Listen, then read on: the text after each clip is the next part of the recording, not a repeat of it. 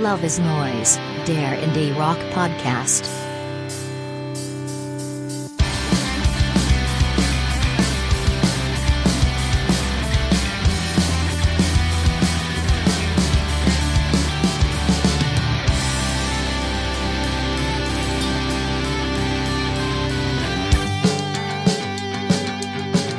Hallo und herzlich willkommen zur 22. Folge von Love is Noise, dem Indie Rock Podcast. Ich bin wie immer Max und bei mir ist leider nicht der Uli diesmal, aber dafür wieder der Matze. Guten Abend, Matze. Schönen guten Abend, ich freue mich dabei zu sein. Und der bombastische Philipp ist auch wieder da. Guten Abend. Matze, willkommen zurück im alten Team. Dankeschön. Gleich an der Stelle möchte ich mich bedanken, dass ihr bei eurer Jubiläumsfolge ähm, jedes Mal, wenn ich äh, euer anspruchsvolles äh, Musikjournalistenniveau runtergezogen hat in meinem mein Klamauk, das als Highlight sogar bezeichnet habt. Da habe ich mich sehr gefreut, als ich den Podcast gehört habe. Ja, deshalb mussten wir dich auch wieder zurückhaben. Ähm, es liegt natürlich, der wahre Grund ist, dass der, dass wir den Uli ähm, auf Recherche nach Island geschickt Mal haben, wieder. wo er beim Iceland Airwaves die heißesten, angesagtesten Bands scoutet. Aber ein willkommener Anlass, um dich zurückzuholen. Ähm, vor allem hier für ein bisschen angenehme Zerstreuung in diesen düsteren Zeiten. Ähm, ja, wo wir schon bei Sachen sind, die die Welt nicht braucht. Äh, heute gab es einen neuen Beatles-Song. Philipp, du möchtest kurz ein bisschen abhaten, oder? Nein, also ich, du hast absolut recht, den braucht die Welt nicht. Und ich habe es im Vorgespräch schon gesagt, ich fand damals Free as a Bird schon grausam von der Qualität der Gesangsspuren von John Lennon. Und ich finde auch jetzt dieses Now and Then grausam. Ich weiß nicht, was die KI da gemacht hat. Also es klingt genauso wie ein, so ein Tape aus, von vor 70 Jahren, das im Keller geschmort ist und dann ist es auch noch so ein unspektakulär belangloser Song. Also da fand ich die Melodie und den Refrain von Free as a Bird dagegen Welten besser wie, wie diesen Song, den ich jetzt schon wieder vergessen habe. Also ich bin schwer enttäuscht. Da ist, glaube ich, eher die Entstehung des Songs äh, bedeutend, aber der Song an sich, naja, nichts für die History Books. Matze, du gehst wie Philipp Deep mit den Beatles. Ja, ich habe ich dein hab langsam den Verdacht, dass die besten Zeiten der Beatles vielleicht schon echt hinter uns liegen. Könnte ich mir vorstellen. Naja, also es klingt auch besser als Free as a Bird und Real Love. Das war ja so eine schrottige Aufnahme. Also die KI hat zumindest technisch was bewirkt. Es klingt wie ein, wie ein ähm, ja, normaler Song. Ob sie Nee, nicht es klingt, gebraucht hätte es oder klingt nicht. leider, es klingt künstlich. Also ich, ich höre die KI irgendwie Ich raus. ich, ich, ich erkenne auch sofort, wenn irgendwas im Film CGI ist. Ich erkenne raus, dass John Lennons Stimme nie so klang. Hast du denn die neue Pumuckl-Stimme schon gehört? Nee. die aufbereitet wurde. Die konnte man mit KI auch wieder genauso hinbekommen. Vielleicht gefällt dir das ja besser. aber es gibt doch nur eins Hand, Einhandsklarin. Ja, aber genau, mit, äh, da hat man quasi die Hans-Klarin-Stimme jetzt wieder aufbereitet. Das klingt wirklich ziemlich genau wie früher, Okay. laut Trailer.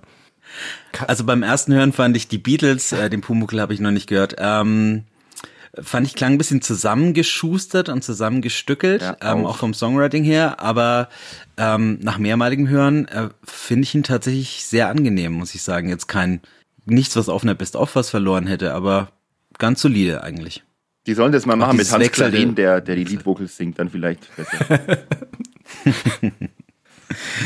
Die Beatles sind wieder da. ähm, ja, Konzerte, wie jedes Intro. Philipp, wir hatten Klassentreffen. Oh ja. Es ist tatsächlich soweit gekommen. Die Love is Noise Crew hat sich an einem Ort zusammengefunden. Posse. Bei Captain Planet und es hat gleich die Anlage des, ähm, der Desi gesprengt sozusagen. Alle paar, äh, alle paar Minuten ist da die Anlage ausgefallen, aber dennoch ein sehr geiles Konzert. Ganz genau. Und schön, euch beide zusammen in den Arm schließen zu können. Ja. Hast du sonst irgendwas Interessantes zu vermelden aus den letzten vier Wochen? Nee, äh, ich habe mich bei Captain Planet davor ein bisschen zu schnell und zu heftig betrunken, weil ich auch ziemlich nervös war, weil ich da am Tag, zwei Tage später eine Fuß-OP Mich wieder hatte. zu sehen. Eine Fuß-OP hatte und so. deswegen lag ich jetzt die letzten zwei Wochen mehr oder weniger nur auf dem Sofa rum. Hatte ja so viel Zeit für Musik hören, aber hab live nichts gesehen. Ich war vor Captain Planet nochmal bei einer alten Punkrock-Liebe. Strike Anywhere haben auch in der Desi gespielt. Ähm, ja, sehr nostalgischer, schöner Abend. Und in der Woche nach Captain Planet hätten eigentlich Ditz noch in Nürnberg gespielt, aber da habe ich mich nicht getraut, meine Frau zu fragen, ob ich gehen darf. Oh. Deshalb, nachdem ich schon zwei, zweimal gehen durfte die Wochen davor, ähm, Also habe ich es bei den beiden gelassen. Hat sich aber bei den beiden Fällen gelohnt.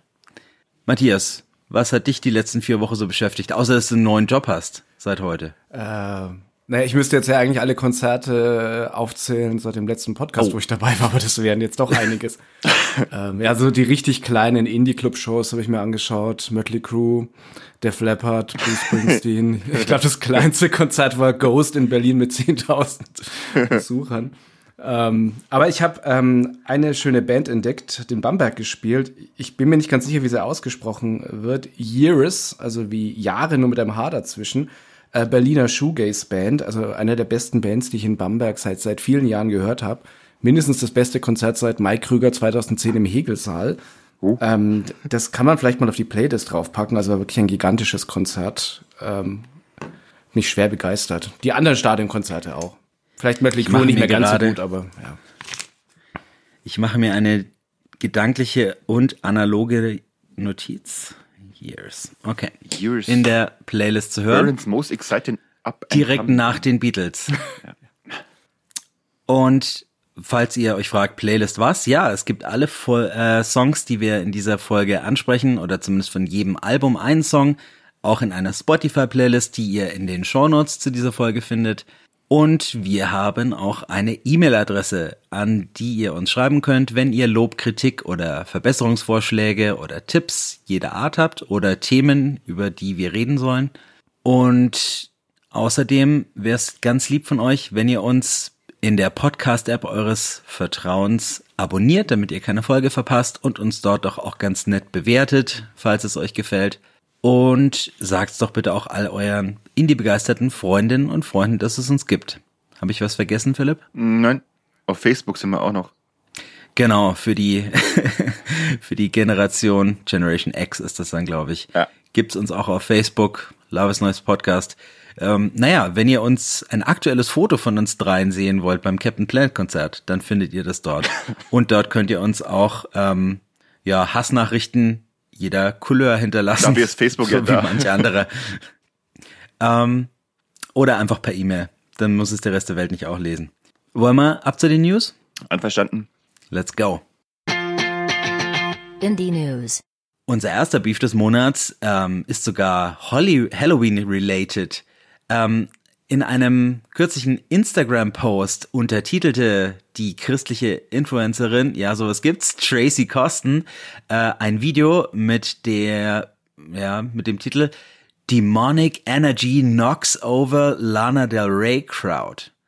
Äh, Im beigefügten Video ähm, zeigt Kosten äh, Bilder davon, wie Leute tatsächlich bei einem Lana Del Rey Konzert umkippen, was Kosten wiederum auch darauf zurückführt, dass Lana auf der Bühne Hexerei praktiziere. Yes. Ah, die Staaten. Das gibt's auch nur in einem Land, in dem der neue Vorsitzende des Parlaments Amokläufe darauf zurückführt, dass an den Schulen die Evolutionstheorie gelehrt wird.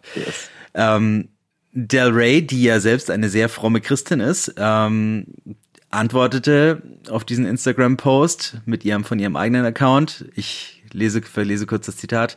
Bitch, I know the Bible verse for verse better than you do. P.S. You're giving off super gremlin energy, not in a good way. Also Kess gekontert und sogar die Halloween Energy auch ähm, preserved sozusagen. Aber kann man den Gremlin Energy in a good way äh, spreaden? Ich meine, die sind ja Kult, also Ah. kann schon. Matthias, jetzt haben wir hier schon die 80er ähm, Referenz für dich auf dem Serviertablett und du springst nicht drauf. Ist gut. Ja. Ich mach gleich mit dem zweiten weiter. Auch im Hause Coldplay ist nicht immer alles heiter Sonnenschein. Nämlich im August verklagte ihr vorher, äh, ehemaliger Manager David Holmes die Band auf einen Schadensersatz von 12 Millionen Dollar, weil sie ihm seine Kommission für das zehnte Album der Band ähm, Music of the Spheres von 2021 nicht bezahlt hätten. Jetzt äh, folgt die Klage von Seiten der Band. Coldplay wollen nicht 12, sondern 17 Millionen von ihrem ehemaligen Manager. Das rührt daher, ähm, dass sie behaupten, Holmes hätte ihre Music of the Spheres Tour äh, außer Kontrolle geraten lassen, finanziell, indem er beispielsweise ähm, für 10 Millionen äh, Dollar äh, maßangefertigte ja, hier steht das Wort Pylons ähm, hat ähm, bauen lassen. Das lässt sich äh, sowohl übersetzen mit Masten als auch mit Verkehrskegel. Deshalb bin ich mir nicht ganz sicher, was da am Bühnendesign geplant war. Ähm, aber das es waren die gab jedenfalls Deichkind-Shows von Coldplay. Es gab jedenfalls auch einen äh, Videobildschirm, der zu groß für die Bühne war. Und deshalb auch nicht zum Einsatz kam. Ja, man sieht sich dann demnächst vor Gericht. ja, aber ganz ehrlich, solche Beträge sind ja wohl in Coldplay-Sphären wirklich Peanuts. Ich find's schon krass, dass der Manager eine Kommission von 10 Millionen Dollar für dieses Kackalbum bekommt. ähm, ka kauft doch, kau kauft doch trotzdem niemand mehr heutzutage, auch wenn's Coldplay ist. Aber gut. Zum Streaming kommen wir dann später noch.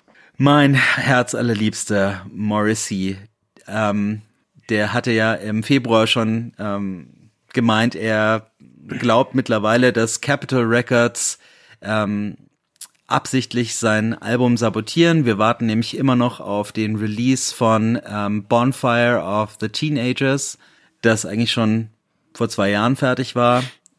Morrissey hat Capitol Records inzwischen verlassen und Capitol sitzt auf dem Album, rückt es nicht heraus. In der Zwischenzeit hat er auch ähm, zum Beispiel sich beschwert, dass Capitol stattdessen den Satanismus von Sam Smith promoten, aber nicht sein Album. Ähm, und nun hat er ein Bild der Chefin von Capitol, äh, Michelle Jubilera, gepostet und darunter geschrieben, Hi, I run Capitol Records and if I want to wreck Morrissey's career, no one can stop me. Bye now. Okay, immerhin fast ein Donald Trump Niveau, aber noch nicht ganz. Das wäre noch schlimmer. Ja, ähm, darunter hat er noch ein Video gepostet, wo tatsächlich jemand so ein Flugzeug mit einem Banner dahinter äh, gechartert hat, das über der Capitol Zentrale Release Mozzies Bonfire of Teenagers ähm, ja, da hat durch die Luft schweben lassen. Wer da wohl am Steuer saß? Und vor kurzem gab er bei Fox 5 ähm, in der Show Good Day New York ähm, auch noch ein Interview mit der äh, netten Rosanna Scotto, die ähm, ihm aus ihm Folgendes herauspresste. Er sagt nochmal, Capitol hätten ähm, ihn traumatisiert, ja, die ganze Situation sei ziemlich traumatisch und ziemlich ähm, traurig, denn wenn man etwas aufnimmt, dann möchte man auch, dass es sofort verfügbar ist. Ja, es ist eine sehr persönliche Angelegenheit und der Umstand, dass es noch nicht raus sei, sei für ihn Folter. Das Interview endete dann ganz interessant. Äh, äh, Scotto fragte Morrissey, ob dies sein letztes Mal in New York sein werde und er antwortete, ich glaube nicht, außer es wird ein Attentat auf mich verübt. Völlig humorlos. Und dann gab es eine lange, Ja. unangenehme Pause, bevor die Moderatorin sagte, ah, you, you're gonna be fine. Hoffen wir es, dass Morrissey, dass es ihm weiterhin gut geht und vielleicht sogar ein bisschen besser als in letzter Zeit. Ich würde das Album auch gern hören, aber bitte weniger posten und stattdessen Musik machen. ja, Ich, ich, es ist halt ein, Ja. ja, Ich wollte dazu eigentlich nur zu, sa- nur zu den Beefs sagen, mein Beef des Monats Oktober war ganz klar äh, Gigi und Dana gegen Valentina und Chan im RTL Sommerhaus der Stars. äh, das, die haben sich letztendlich so gefetzt, dass RTL beide Paare einfach rausgeworfen hat vor laufender Kamera. Das hat mit Indien nichts zu tun, aber das RTL Sommerhaus der Stars ist wesentlich unterhaltsamer als eine Coldplay-Show und die Z-Promis sagen wesentlich intelligentere Dinge als Morrissey. Amen. Dem ist leider mittlerweile so. Aber ähm, sagt Billy Corgan denn interessantere Dinge, Matthias? Ja, Billy, Billy Corgan. Hooray, sagt er. Billy, Billy Corgan ähm, hat gute News zu verkünden, denn der äh, Wrestling-Promoter, was er ja nebenbei ist, als äh, Chef der NWA Wrestling-Organisation, er hat äh, einen fetten TV-Deal offensichtlich klargemacht. Ähm, die Shows äh, liefen primär. Darf ich dich ganz YouTube. kurz unterbrechen? Hat er auch eine fette Klage von Ice Cube bekommen? Ja, ich dachte es gerade. Äh, nee, nee, weil es die äh, National Wrestling Alliance deutlich länger gibt, schon seit den 70er Jahren oder weitaus früher noch. Also von daher, wenn, hätten die die Namensrechte daran. Also äh, er hat quasi so die Überreste einer ganz alten, traditionsreichen Wrestling-Liga ja übernommen und probiert sie zu alten Ruhm zurückzuführen. Das könnte ihm jetzt mit Hilfe eines TV-Dienst, der TV-Dienst, TV-Deals vielleicht auch, naja, könnte ein Ziel etwas näher kommen, die Popularität zu steigern, denn ähm, seine Formate, die bisher ja, aktuell nur auf YouTube laufen, könnten in einen wörtlich in seinem Interview so benannten Top 20 Sender laufen. Man munkelt, es ist der Kanal The CW, ähm, unter anderem bekannt für die Kultsendung Gilmore Girls. Und da könnte nach Gerüchten nicht nur die Show NWA Power, sondern auch eine Reality-Show um Billy Corgan laufen, in dem er den Wrestling-Alltag als Promoter darstellt, was mit Sicherheit als alter Rockstar sehr glamourös wird. Wird wahrscheinlich dann ähnlich sein wie die Netflix-Doku Wrestlers, die gerade hier läuft. Ja, dann schauen wir mal, wann es konkreter wird. Man kann nur sagen, äh, 1 zu 0 für Billy. Er hat es wieder allen gezeigt obwohl er ja immer, auch in diesem Podcast, immer ziemlich viel Häme abbekommt, obwohl er uns doch eigentlich nur mit seiner Band The Smashing Pumpkins ähm, ein Lächeln äh, ja, in die Gesichter zaubern will mit seiner fantasievollen Musik. Ja, also wir mussten sogar ziemlich lachen das letzte Jahr über. Eben, ja. Dank Billy. Ey, ich wünsche mir auf jeden Fall, dass er da echt viel Erfolg hat und dass er dann auch keine Zeit mehr hat, um neue Musik zu machen. Das wäre echt schön. Ja, ähm, Billy wird trotzdem weiterhin seine Tantiemen von Spotify bekommen. Allerdings viele andere Künstler in Zukunft wahrscheinlich nicht mehr, denn äh, Spotify hatte bisher einen spendablen Anteil von 0,5 Prozent seiner Tantiemen für kleine Künstlerinnen reserviert, ähm, während die Big Player wie bei der deutschen GEMA überproportional viel abgriffen. Und diese 0,5 Prozent für die kleineren Künstlerinnen werden jetzt aber gestrichen, wobei Spotify nicht transparent macht, ab welchen Streaming-Zahlen in Zukunft Geld an Künstler ausgeschüttet wird. Einfach gar Gedacht nicht mehr. ist diese Maßnahme wohl im Abwehrkampf gegen KI-generierte Ambient-Musik. Fakt ist aber, die kleinen Indie-Bands werden leiden. Und es kommt auch noch dicker. Bandcamp, der Musikstreaming- und Kaufservice, der vor allem bei ungesignten und kleinen Bands beliebt ist und eigentlich auch jahrelang dafür bekannt war, Künstlern die höchste Rendite auf, am Markt zu gewähren, der wurde unlängst von der Musikplattform Songtrader übernommen und hat nun bereits die Hälfte der Stellen bei Bandcamp gestrichen. Und es wird sich zeigen, wann sich das dann auch auf die Künstlerinnen und Künstler dort aus. Also ein Appell, Leute, gerade wenn es ums kleine Bands gibt, kauft wieder Musik und kauft sie nicht digital, sondern kauft sie physisch, meinetwegen eine CD, oder doch gleich eine Platte. Hört, hört. Ähm, ob ich die nächste Platte kaufen werde, wage ich was zu bezweifeln nach der ersten Single. Aber es ist dennoch eine Nachricht wert, dass die Libertines zurückkommen. Und zwar schon am 8. März mit ihrem neuen Album All Quiet on the Eastern Esplanade. Der Vorabgeschmack Run, Run, Run, der klingt sehr poppig für ihre Verhältnisse, sehr aufgeräumt. Ähm, Pete Doherty ist ja auch extrem nüchtern und, Und dick. Ähm, extrem gemütlich und ebenso klingt das Ganze leider auch ein bisschen belanglos. Oder Philipp? Ja. Du als Riesenfan? Was heißt belanglos? Ich finde, es ist ein kleiner Instant-Hit. Es ist nichts Besonderes, aber ich finde es einfach schön, dass sie noch so gute alte Hits schreiben können und, und eben auch, dass der dicke Pete vielleicht ein paar Pfund noch abnimmt, wenn sie auf Tour gehen jetzt wieder. Das wäre auch nicht schlecht. Äh, Ich würde es mir auf jeden Fall kaufen, wenn es kommt. Hast du es gehört, Matthias? Ja, und erstmal, ich mag, wie Pete Doherty mittlerweile aussieht. Er sieht so aus wie ein lustiger britischer Onkel, der so, so ein Bonbonglas hat. Also so ein richtig netter Onkel. Und, äh, Und vor und das Spielplätzen das, das Lied rumlungert. ist lustig. Ja. Das passt zu ihm. So ein fröhlicher, fröhlicher Typ, der jetzt so fröhliche Musik macht mit seinen alten Kumpels, ist doch toll. Ich werde mir nächste Woche aber auf jeden Fall die äh, Pete Doherty Doku im Kino anschauen. Die läuft hier tatsächlich in Bamberg. Stranger in My Own Skin, ein Dokumentarfilm seiner Frau. Der wird hoffentlich trotzdem ein bisschen äh, professionelle Distanz zum Sujet wahren, aber wenn nicht, dann ist es sicherlich trotzdem unterhaltsam. Er hat eine Frau? Ich wusste nicht, dass er verheiratet ist. Äh, ja, mit der wohnt er in Frankreich und ist ähm, nüchtern und dick. Okay. Aber Kinder hat er keine, oder? Äh, müsste ich jetzt raten. Ja. Möchte ich mich nicht Ist so ja auch nicht so wichtig. Ja, ähm, ebenfalls poppig und aufgeräumt, für ihre Verhältnisse zumindest, klingen die Idols. Die haben auch ein neues Album angekündigt. Tank wird am 16. Februar erscheinen und die Vorabsingle, die heißt Dancer. Und wie gesagt, ähm, für ihre Verhältnisse extrem straight und ja, poppig ist vielleicht das falsche Wort, aber ähm, geht gut ins Ohr, bewahrt sich trotzdem durch den Bastlauf, die gerollten Rs und ähm, die Atmosphäre, ähm, seinen Charme. Freut mich echt.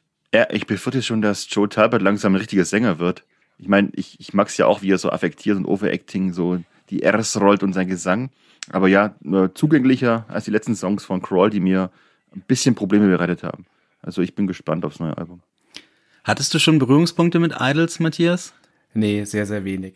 Aber war ganz okay, der Song. Ja, ich habe es, glaube ich, auch nur mal, als ich bei dir zu Besuch war, aufgelegt. ich habe es in einer Playlist von dir auf YouTube gefunden, aber das war, glaube ich, dann auch der einzige Berührungspunkt. Ähm, hör dir das neue Album dann mal an im Februar. Ähm, ich, ah, ich habe meine Anekdote ganz vergessen. Ähm, ich musste vor zwei Wochen einspringen für einen Kollegen ähm, als DJ in Erlangen im E-Werk und ähm, ich habe mich natürlich dann sklavisch an die ähm, Bands gehalten, die diese andere Veranstaltung auf den Flyer geschrieben hatte. Ähm, und da war auch viel poppiges, poppigeres deutsches Zeug drauf. Ich habe auch gespielt nach einem Konzert des Künstlers Ennio. Falls ihr den von dem noch nicht gehört habt, freut euch. Ähm, das ist das, was die Kids heutzutage unter Indie handeln. Ähm, auf dem Flyer stand allerdings auch Idols und ich habe mich tatsächlich nicht getraut, Idols zu spielen, nachdem ich die Crowd dann vor mir hatte, die ähm, alle zehn Sekunden entweder Kraftclub oder Giant Rook gewünscht, äh, Giant Rooks gewünscht hat und äh, mit den Worten zumal zwischendurch kam, spielst du auch mal was Deutsches? Das ist doch eine deutsche Indie-Party. ähm, Dann hast du die Onkels aufgelegt. Hatte die Dame war die Dame war übrigens schwarz, die hatte keine Springerstiefel an, aber ähm, ich weiß nicht. Indie äh, scheint heutzutage Deutschpop mit Deutschpop synonym zu sein offenbar für die Teenies. Ähm, ja, mal sehen, wann ich das wieder mache. Für die Kollegen einspringen. Kein, ich beneide ihn nicht. Aber ging schon, ging schon irgendwie rum. Ich hab's hinbekommen ohne mich allzu sehr verbiegen zu müssen. Mei, war dann Brotjob ich muss, für so Aushilfs-DJs. Ich, ich musste Edwin Rosen spielen. Ja, sehr schön. Äh, Matthias, kennst du den? ja, ja, nachdem du ihn mir dann genannt hast, kannte ich ihn, aber ganz ich, ich, kenne kenn da überhaupt nichts mehr. Den kennt jeder unter 20. den kennt und jeder. Den, das ist die untanzbarste Musik dieser Welt und trotzdem wollen die Kids das auf dem Dancefloor hören. Ja, sollen sie. Ähm, wen die Kids garantiert nicht auf dem Dancefloor hören wollen, das sind Erkeline Trio. Die sind nämlich einfach zu alt für die. ähm, und leider klingt ihre neue Single auch ziemlich alt. Backen. Und altbacken auch dazu, genau. Ähm, der Song heißt Blood, Hair and Eyeballs und genauso schön ist auch ihr neues Album betitelt, nämlich mit dem gleichen Namen. Und Altersmilde wäre nett ausgedrückt ich komme auf mein Wort belanglos von den Libertines zurück. Tut mir echt leid für eine Band, die mir eigentlich so wichtig ist und auch nicht schön anzusehen, wie aufgedunsen ja. und fertig Matt Skiba in dem Video aussah. Ich glaube, der ist über seinen Rausschmiss bei Blink noch nicht hinweg. Oder wahrscheinlich auch über den Geldhahn, der ihm dazu gedreht wurde. Ähm, andererseits sieht Dan Adriano, der Bassist, äh, mit seinem Schnurrbart ähm, fitter und ähm, ja, besser denn je aus als Ausgleich. Das macht den Song leider nur nicht besser. Ich find's lustig, wie wir heute eigentlich nur das Aussehen der Sänger bewerten oder der Musiker. ich freue mich schon, wenn wir auf Brian Fallon kommen später. Oh, oh, das überlasse ja, ich dir. Ja, apropos Aussehen. Ich, ich fand es übrigens noch eine Frechheit, dass sie einfach das äh, junge Video von den Ärzten äh, kopiert haben. Da bin ich raus, aber Matthias kennt die Ärzte. Ja, ich kenne den junge Videoclip, aber nicht den Alkaline Trio Videoclip, da habe ich nur den Song gehört. Ja, es ist ungefähr das gleiche, auch Zombies, okay. die Party machen. Ah, okay. Ja, so viel dazu. Ich ja, hoffe, das Album Was ich noch sagen einfach. wollte, der Song ist zwar nicht unbedingt toll, aber er ist fast stärker wie jeder Song auf dem neuen Blink-Album, aber dazu später mehr. Philipp, so ein Spoiler. Spoilern darf ich auch, dass Yard Act, die Post-Punk-Sensation des letzten Jahres, jetzt Funk machen. Ähm, auf jeden Fall sehr poppig, geht ihre neue Single Dream Job zu Werke und die kündigt auch gleichzeitig ein neues Album an. Where's My Utopia wird am 1. März 2024 erscheinen. Philipp, du mochtest Yard Act damals sehr, Sehr. gern. Und dieser Song- Gefällt dir ihre neue Richtung auch? Ja, eben nett. Für mich ist das so ein bisschen zu sehr Affenzirkus. Und, und dann leider am Ende zu uncool. Also viel uncooler wie die, wie die alten Sachen, also wie die Sachen davor. Das ist, ist der erste wirklich enttäuschende Song, finde ich, von dieser Band, die ich eigentlich sonst sehr schätze. Ich fand, die Strophe hat noch cool gegroovt und der Refrain, Der der, Refrain war ist dann dann echt ein bisschen zu Disco. Ja. Ja.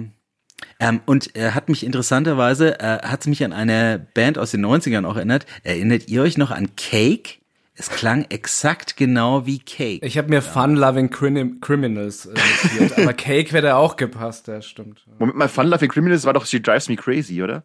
Du hattest kurz einen Aussetzer, Philipp. Ja, Kannst du es nochmal wiederholen? Nicht Ich dachte, ich dachte, Fun Loving Criminals waren doch äh, She Drives Me Crazy. Nein. Nee, das ist Fall Young Cannibals. Ah, verdammt. Ja, Sind auch drei Worte. ja, Hörst dir mal an, das, das kommt ganz gut hin. okay. Ja, auch hier, äh, vielleicht wird das Album ja trotzdem, besinnt sich das Album wieder mehr Alter stärken. Wir sind gespannt, wir werden es hier reviewen. Genauso wie auch das neue Album von Sleater Kinney, wenn es am 19. Januar erscheint. Dann wird es Littler Rope heißen und der Vorabsong Hell, der hat so eine extreme Laut-Leise-Dynamik, extrem getragene ähm, Pianostrophe und dann ein Ausbruch im Refrain. Und ich finde den Song tatsächlich ihren besten seit ähm, No Cities to Love, ihrem vorvorletzten Album, weil mich die beiden in der Zwischenzeit extrem enttäuscht haben. Aber den fand ich richtig gut. Dem kann ich mich kritiklos anschließen. Ich finde auch diesen irren melodramatischen Noise-Ausbruch nach einer Minute unwiderstehlich gut. Also der stärkste Song, den wir diesen Monat hier besprechen, glaube ich. Ich fand, das äh, klang wie ein James Bond-Song irgendwie. So übertheatralisch, ein bisschen. Aber ging ins Ohr. Das ist das Wichtigste. Ähm, Theatralik möchte ich der nächsten Band nur bezüglich ihrer Live-Show ähm, unterstellen. Future Islands haben auch ein neues Album an Start. Das wird People Who Aren't There Anymore heißen und am 26. Januar rauskommen.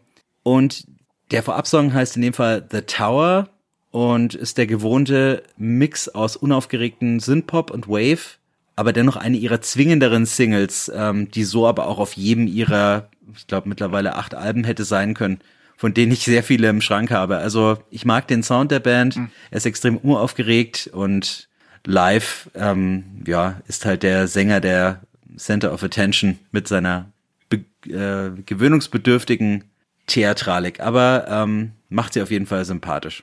Naja, also wenn das zwingend sein soll, dann will ich auch nicht wissen, wie die klingen, wenn sie mal wirklich einen Zwang haben. Also für mich ist das so ein bisschen zu sehr Fahrstuhlmusik. Äh, Tut mir jetzt nicht weh, aber Das habe ich. ist halt auch ziemlich lahm. Aber Matthias, du weißt doch Synthesizer zu schätzen. Ja, ich habe ich hab mir notiert, alles mit 80er Keyboards ist immer gut. Das hast du schon mal gesagt. ich weiß, kann ich ja immer wieder bringen.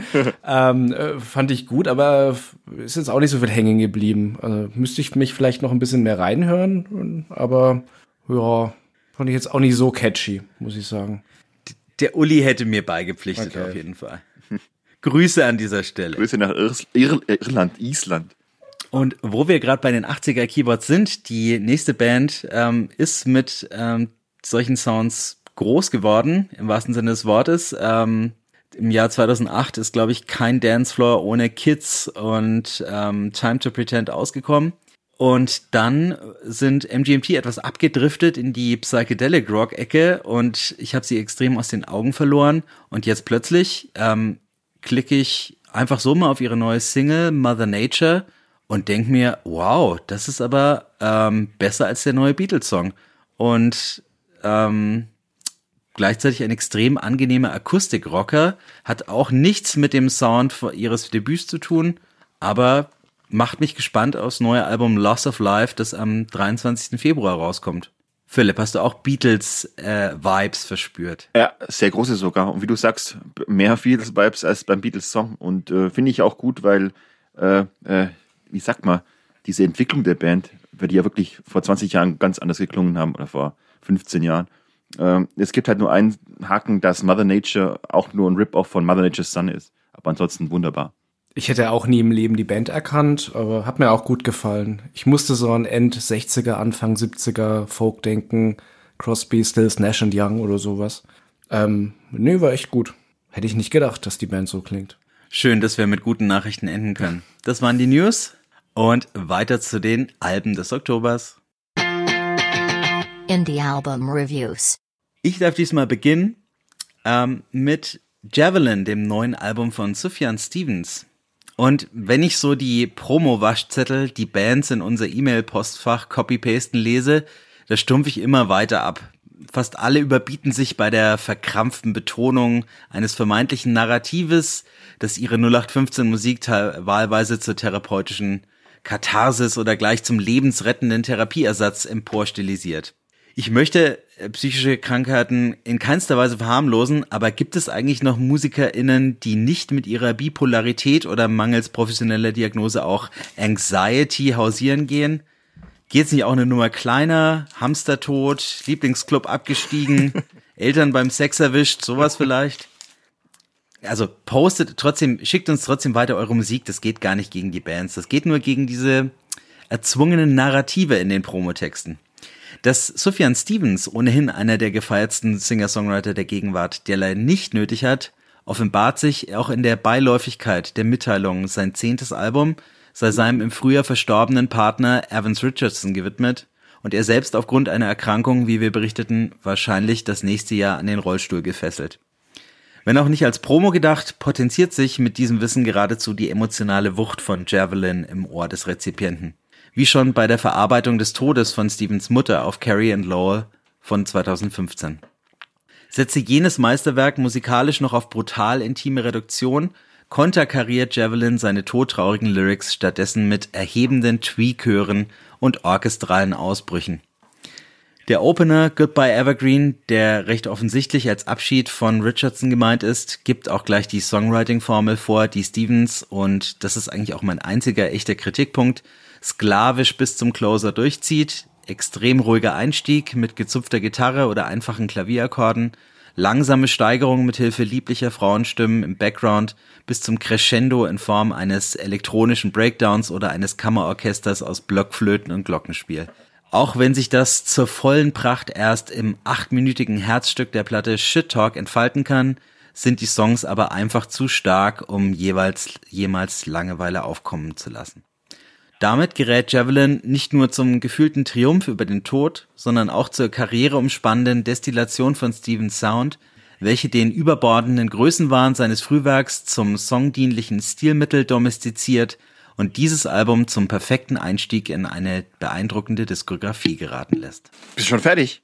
Fertig. Was ich noch ergänzen muss, äh, für mich ein potenzielles Album des Jahres auf dem sich der Sufjan mit einer ja, unerträglichen Leichtigkeit sogar als legitimer Erbe von Neil Young erweist. Auch der war ja ein kauzig, spleeniger Eigenbrötler, aber im Gegensatz dazu ist Stevens eben kein Dogmatiker, sondern man muss es so sagen, ein ziemliches Allround-Genie. Für mich jedenfalls die beste Singer-Songwriter-Platte des Jahres äh, so far. Und der letzte Song ist ja auch noch ein Neil Young Cover, yes. falls mhm. du es noch nicht wusstest. Ja. Matthias, auch eine Meinung? Mhm gebildet? Ja, ähm, ich möchte nur vormerken, ich werde heute meine Plattenbewertungen äh, anhand einer, anhand des Systems einer Bravo ähm, Nummer 52 von 1998 äh, anhand der Platten-News machen. Das bedeutet fünf Sterne einsame Spitze, vier Sterne starke Scheibe, drei Sterne mittelprächtig und zwei Sterne nur für Fans und ein Stern Hände weg. Ich wollte eigentlich erst eine Bravo von 93 mit äh, Shannon Doherty und Luke Perry nehmen. Da gibt's allerdings nur drei Möglichkeiten. Drei Sterne riesig, zwei Sterne ganz nett und ein Stern schlaff. schlaff. Deswegen bleibe ich bei der Bravo. Das sind übrigens echt vorne drauf, die jetzt wieder so ein quasi Comeback haben. Also neuer Instagram-Account, neue Bandfotos, neuer Film. Vielleicht kommt da auch mal was Neues, was man was? sprechen kann. Echt? Ja, ja. Geh mal äh, Instagram, such mal echt. Äh, Kim Frank, alle wieder dabei. Ähm, bin mal gespannt, ob sie wieder Musik aufnehmen. Aber es kommt erstmal ein Film in der ARD-Mediathek. Gut, aber ich wollte mich nicht so weit von Sufjan Stevens entfernen. Den mag ich ja auch sehr gerne seit seinem Album Seven Swans. Äh, und äh, der Michigan-Album, als man noch dachte, jetzt kommt für jeden Bundesstaat ein eigenes Album. Ich habe mich schon auf California gefreut, das leider nie kam, denn es blieb dann äh, bei Illinois. Das äh, ist eigentlich auch die Zeit, äh, ja, irgendwie den Stil, den ich von ihnen am besten mochte. Ähm, der Typ, der mit seinem Banjo in irgendeiner Idylle am See sitzt und vor sich hinspielt und äh, grandiose Songs schreibt oder der dann eine Instrumentierung macht, die einen an ein Schul Konzert erinnert mit Blockflöten und Geigen und lieblichen Frauengesang. Er schafft es halt immer wieder, das Ganze irgendwie so zu verbinden, dass mit seiner Stimme halt was Großartiges rauskommt. Ähm, und genau das hat er bei dem Album für mich geschafft. Es hat mich beim ersten Hören total ergriffen. Ja, waren wirklich grandiose Songs. Uh, Will Anybody Ever Love Me? Genuflecting Ghost, My Little Red Fox. Für mich jetzt schon der Walzer der Saison. Ähm, grandios. Ich, ich freue mich, dass äh, ja andere mag's mögen, aber die elektronischen Experimente sich im Hintergrund halten. Beim Titelsong dachte ich, uh, jetzt wird's ziemlich abgedreht. Das klang ja wie so ein Albtraumjahrmarkt. Ähm, ja, lässt er jetzt irgendwie all die negativen Gedanken irgendwo und die äh, äh, Ängste jetzt freien Lauf, aber das ganze Album hat sich ja relativ schnell beruhigt. Ähm, es ist insgesamt wirklich einer seiner stärksten Alben und ich lehne mich weit aus dem Fenster. Ich vergebe fünf Sterne, einsame Spitze. Word. Jetzt gibt's dafür musikalisches Kontrastprogramm von Philipp. Von und mit Philipp. Jawohl. Ähm, vor wenigen Tagen ist ja der gute Matthew Perry gestorben. Viel zu früh natürlich. Und äh, sein Tod hat mich daran erinnert, dass ich ein großer Freund und Fan von Friends war. Für mich Ende der 90er, Anfang der 2000er die beste, lustigste, gefühlsvollste Sitcom. Wenn ich mir heute alte Friends-Folgen auf Netflix anschaue, bin ich stellenweise doch etwas, ja, schockiert, wie ich damals über viele dieser zum Teil echt lammen Gags so dort lachen konnte. Aber sei es wie es will, ich habe diese Serie ins Herz geschlossen. Äh, sie hat mein Teenager-Lebensgefühl mitgeprägt. Sie war lustig, infantil manchmal, sentimental, manchmal flach, manchmal emo und sie war dank Matthew Perrys Gender sogar ein bisschen anarcho, um nicht zu sagen Punk. Sie war massentauglich, aber sie hat mir gehört. Mir und Millionen anderen. Kaugummi für meine junge Seele. Und ich rede hier über Friends, nicht über Blink 182. Trifft aber alles auch auf diese Band zu, äh, die mindestens zwei Drittel, vielleicht heute sogar drei Drittel dieses Podcasts musikalisch mit sozialisiert hat. Ähm, Dude Ranch, Animal of the State, äh, Take Off Your Pants and Jacket und mit Abstrichen auch das selbstbetitelte Album gehören zu meinen liebsten Lieblings-Gernhörplatten überhaupt, ohne die es nie wieder richtig Sommer wäre. Äh, wir haben in der letzten Folge ja Mark Sieg über äh, den Krebs und die Reunion mit Tom und die ersten Singles schon ausgiebig gesprochen. Ich spare mir jetzt also den Background und komme dieses Mal einfach nur auf dieses quasi Comeback-Album One More Time zu sprechen. Und weil mein Herz an dieser Band hängt, fällt es mir einigermaßen schwer, objektiv zu bleiben. Die Lösung, meine Gefühle haben jetzt mal Schweigepflicht und was ich wirklich denke, sage ich nicht. Darum gibt's einfach nur Schulnoten für jeden Song und einen kurzen Erklärsatz. Erstens, Anthem Part 3, Note 4 minus. Im Gegensatz zu seinen beiden Vorgängern keine Hymne, sondern einfallslos, einfältig, schwachbrüstig. Zweitens, Dance With Me, Note 6. Ich sag nur Ole, Ole, Ole. Und was tun wir all night long? Genau uns fremdschämen. Drittens, Fell in Love, Note 6. Das ist für Machine Gun Kelly-Fans, die sämtliche Ansprüche ans Leben verloren haben wahrscheinlich eine bewusste Hörerverarsche, aber ich lasse mich halt nicht gern verarschen. Der Stande, dass Robert Smith daran mit rumgepfuscht hat. Na, na, na, Keyboard Handclaps, hummeldumm und grausam. Nummer 4, Terrified, Note 3 minus. Eins von vielen Selbstzitaten, die noch folgen, aber dafür muss man nach den ersten drei Songs ja schon irgendwie dankbar sein. Nummer 5, One More Time, Note 3 minus. Der Song absolut unscheinbar, inhaltlich aber wohl sehr wichtig für Mark, Tom und Travis. Aber dieses sentimentale Zeug hätten sie sich aber auch privat bei einem Bier sagen können, statt öffentlich auf einer Platte zu machen. Nummer 6, More Than You Know, Note 2, einer der besten Songs des Albums, auch weil Tom hier annähernd so klingt wie früher. Äh, dabei könnte es auch nur eine B-Seite aus alten Boxcar Racer oder Plus 44 Zeiten sein. Nummer 7, Turn This Off, Note 3. Schlimm, dass ich so einen typischen Shit-Fuck, Cocksucking Motherfucker-Gag von Blink äh, inzwischen als befriedigend sehen muss, weil er immer noch besser ist als der meiste Rest. Nummer 8, When We Were Young, Note 4 minus, ein weiteres Watch My AIDS Again äh, Zitat, das nie wirklich zündet, vor allem wegen dem miesen Gesang vom Tom und einem super öden Refrain. Nummer 9, Edging, Note 3, die Vorab-Single, die ich vorab für doof hielt, aber im Vergleich mit den anderen Songs dann fast schon wieder gut ist in ihrer Mittelmäßigkeit. Nummer 10, You Don't Know What You've Got, Note 5, ein Song mit derart beknackten Gruß- und Genesungskarten-Lyrics, dass sich selbst Blink schämen sollten. Musikalisch irrelevant, wie übrigens fast alle anderen Songs auch. Nummer 11, Blinkwave, Note 4, mal wieder The Cure, haben wir aber alles schon mal besser gehört, vor allem auf dem selbsttitelnden Album diesmal ohne Robert Smiths Zutun. Nummer 12, Bad News, Note 2, der zweite gute Song des Albums und das auch nur wieder als Selbstzitat aus Take Off Your Pants and Jacket Zeiten. Nummer 13, Hurt, Note 6, das ist schön halbgare Kost für alle 30 Seconds to Mars Fetischisten, also nicht für mich. Nummer 14, Turpentine, Note 4, ein Rip-Off Rip von Wendy Clear und Reckless Abandon am Anfang, ganz nett, aber dann schnell wieder eintöniger Einheitsbrei, weil es auch hier an sämtlichen Würzmitteln für eine gute Melody-Core-Nummer fehlt. Nummer 15, Fuckface, hm, gibt keine Note. Ich nehme an, es handelt sich um einen Gag, an dem laut Credits auch Tim Armstrong beteiligt war. Fragt sich bloß, welches der fünf Worte, aus denen der Song besteht, aus seiner Feder stammt. Oder was vielleicht bloß was das Fucking am Ende, ich weiß es nicht. Nummer 16, Other Side, Note 5. Ich hatte den Song bereits vergessen, da lief er noch 30 Sekunden. Danach habe ich aber an Other Side von den Chili Peppers gedacht und beschlossen, mal wieder Californication aufzulegen. Und Nummer 17, äh, Note 3 minus, Childhood. Ein super kitschiges Lied zum Abschluss, aber man nimmt ja inzwischen, was man kriegen kann. Macht zusammen dann die Durchschnittsnote 4 minus und das bloß mit 4 viel Wohlwollen. Äh, die abschließenden Anmerkungen noch. Erschreckend ist das durchgehend schwache Songwriting. Ich finde keine einzige Melodie, die länger als 5 Minuten haften bleibt. Dafür jede Menge Selbstzitate und Erbeverwaltung der unoriginellen und uninspirierten Art. Negativ aufgefallen ist auch natürlich der grausame, plastikhafte, übercleane Super Bowl Halbzeitshows Produktionssound von Travis, der seine Drums so weit vorne im Mix hat, äh, dass dagegen die Snare von Lars Ulrich auf St. Enge wirkt wie ein scheues Hinterhofkätzchen. Und natürlich Tom, der mit 47 Jahren in den Stimmbuch kommt, womit sein Markenzeichen und damit auch eins der Band fehlt. Diese markant hohe, schiefe Stimme. Und alle wirken sie auf dem Album irgendwie müde. Im Closer Childhood stellt Tom die Frage 2023, who the fuck are we? Ja, immerhin stellen sie zum Schluss die richtige Frage. Matthew Perry und seine Freunde und Kollegen haben sie sich auch gestellt und haben die richtige Antwort gefunden, denn es gab keine neuen Folgen von Friends mehr, sondern nur eine kleine Reunion, die eher so freundschaftlicher und zwischenmenschlicher Natur war, aber nicht beruflicher. Mark, Tom und Travis haben leider eine falsche Antwort gefunden und ein ziemlich schlechtes neues Album aufgenommen. Denn Blink im Jahr 2023 sind flüssiger als flüssig, also überflüssig. Ach, Philipp. Hatten wir das letzte Mal nicht ähm, gesagt, wir wollen keine Noten vergeben? also habe ich auf die Spitze getrieben. Ich muss jetzt ganz kurz, ich muss jetzt ganz kurz ein bisschen klugscheißen. Bei Plus 44 war Tom nicht dabei, das waren nur Mark und Travis. Aber äh, ich greife nun kurz zum auch bei Philipp ja ganz beliebten Stilmittel des Selbstzitats und lese kurz den Beginn einer Review vor, die ich vor sieben Jahren zum letzten Blink Comeback Album California geschrieben habe, um so ein bisschen den Rahmen zu schaffen. Wäre Mark Hoppers 1999 nicht zu den Klängen von What's My Age Again nackt durch Los Angeles und über den Bildschirm eines kleinen Röhrenfernsehers in Bayreuth gelaufen, stünde an dieser Stelle wahrscheinlich eine Rezension der neuen Snoop Dogg Platte.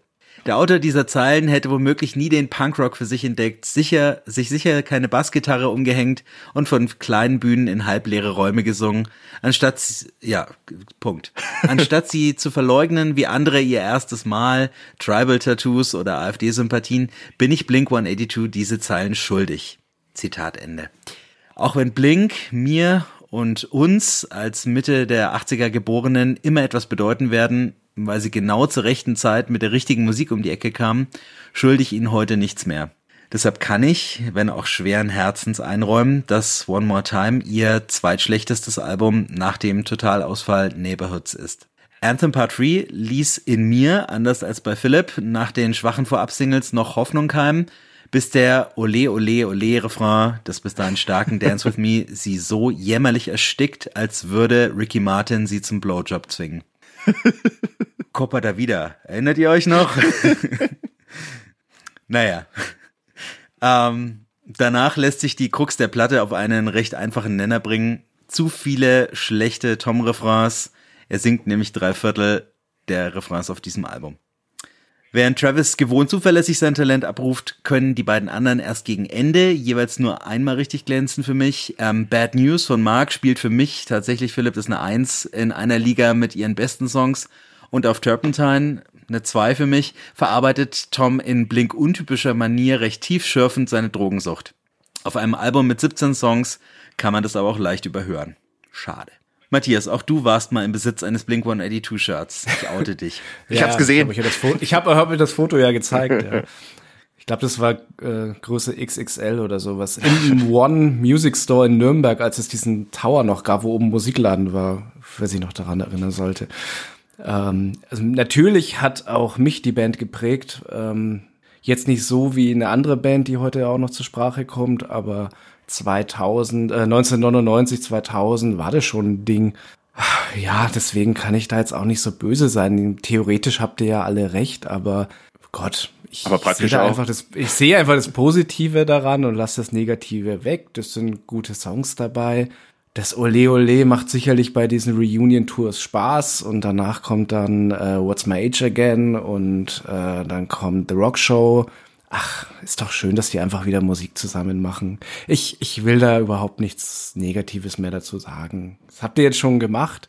Musiktheoretisch stimmt das natürlich alles. Das ist, äh, bedienen sich an ihrem Baukasten von früheren Platten. Man hat so das Gefühl, alles hat man schon mal ein bisschen gehört, auch schon mal besser gehört, aber es ist doch eigentlich trotzdem gut, dass sie noch mal so eine Platte gemacht haben.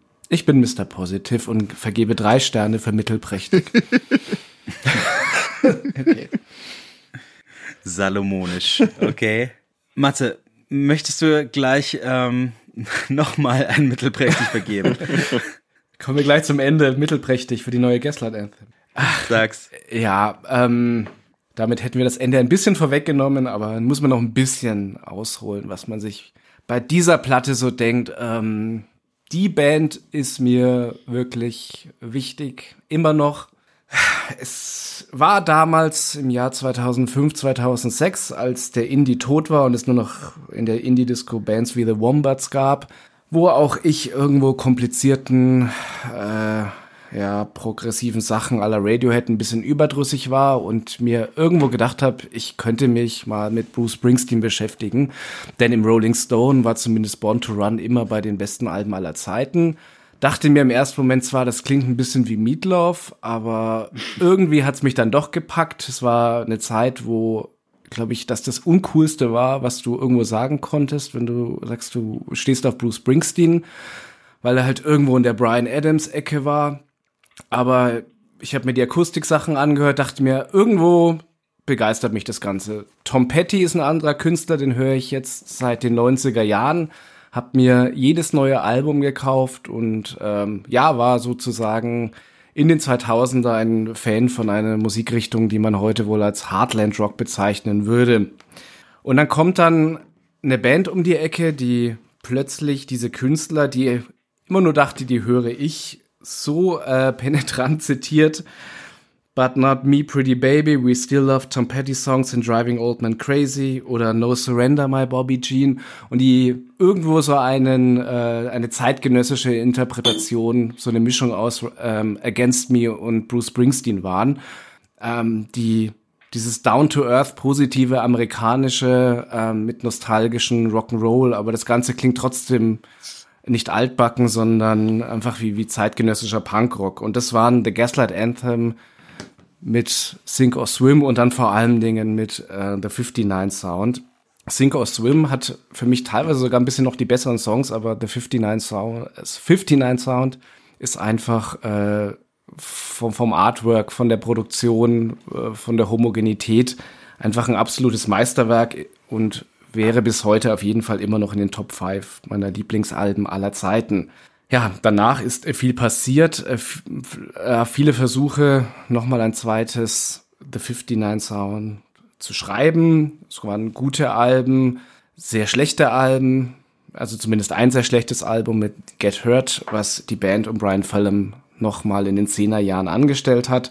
Und dann war viele Jahre lang gar nichts. Und auch wenn Brian Fallon Solo-Sachen noch produziert hat oder Nebenprojekte, hat man sich schon gewünscht, dass es nochmal ein neues Album der Band gibt. Und äh, zumindest auch die Hoffnung war bei mir da, dass nach Jahren der Pause ja, eine Wiederauferstehung hier kommt und vielleicht nochmal ein großer Wurf gelingt. Nun, als es ja vor vielen, vielen Jahren und dann diese gemeinsamen Auftritte von The Gaslight Anthem und Bruce Springsteen, beziehungsweise Bruce Springsteen und der E Street Band und Brian Fallon gab, die dann zusammen auf der Bühne standen, dachte ich mir, Mensch, das ist ja die, die beste Kombi, die ich je gesehen hätte, gesehen habe. Ach, da müsste noch mal, müsste es doch mal eine Kollaboration geben. Jetzt gibt's diese Kollaboration, Kollaboration, aber für mich eigentlich zehn Jahre zu spät. Hätte gut zu American, stehe ich gerade auf der Leitung, Slang. Slang, American Slang gepasst. Nun ist das auf dem neuen Album erschienen immer noch für mich einer der besseren Songs des, Alb des, des Albums. Ähm, ich musste mich reinhören, wahrscheinlich wollte ich mich auch reinhören, aber der Ohrwurm hat sich letztendlich eingestellt. Bleiben wir bei den positiven Sachen, Little Fires. Ähm, für mich ein guter Song, wobei hier das erste Manko kommt, die Produktion des Albums. Ich, ich werde damit nicht warm, vor allen Dingen, wenn äh, 59 Sound ähm, so eine homogene Produktion, die so einfach auf den Punkt gepasst hat mit diesen ja leicht antiquierten Verhalten, Gesang, aber trotzdem einer ähm, druckvollen Produktion. Es klingt teilweise irgendwie alles ein bisschen demohaft, ein bisschen rumpelig. Das äh, kann man durchaus mögen. Mich hat's nicht so überzeugt. Ein auch ganz guter Song, Song ist der Opener Spider Bites, hat ein staubiges Intro, ähm, erinnert ein bisschen an 59 Sound. Und auch Positive Charge ist ein punkig, rockiger Song. Und dann kommt einfach sehr viel Mittelmaß. Ich möchte den Song Autumn ansprechen. Boah. Ich habe es mir dann auch ein bisschen eingeredet, die Mus ach, die Melodie ist nicht schlecht, aber es ist, wie, wie langsam kann ein Song sein? Was hat das? 50 BPM? Es ist so langatmig und dann kommt dieses Horror-Solo mit dem Effektpedal, was einen draufsetzt. Also das ist schon wirklich sehr, sehr, sehr lahmarschig.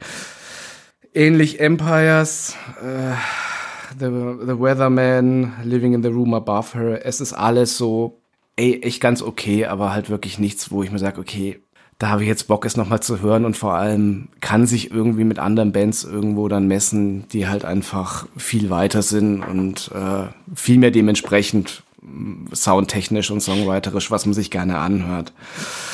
Insgesamt, äh, ja, ich habe lange auf ein vielleicht ein, ein Born in the USA gewartet von The, the Gaslight Anthem, wenn äh, 59 Sound is Born to Run war.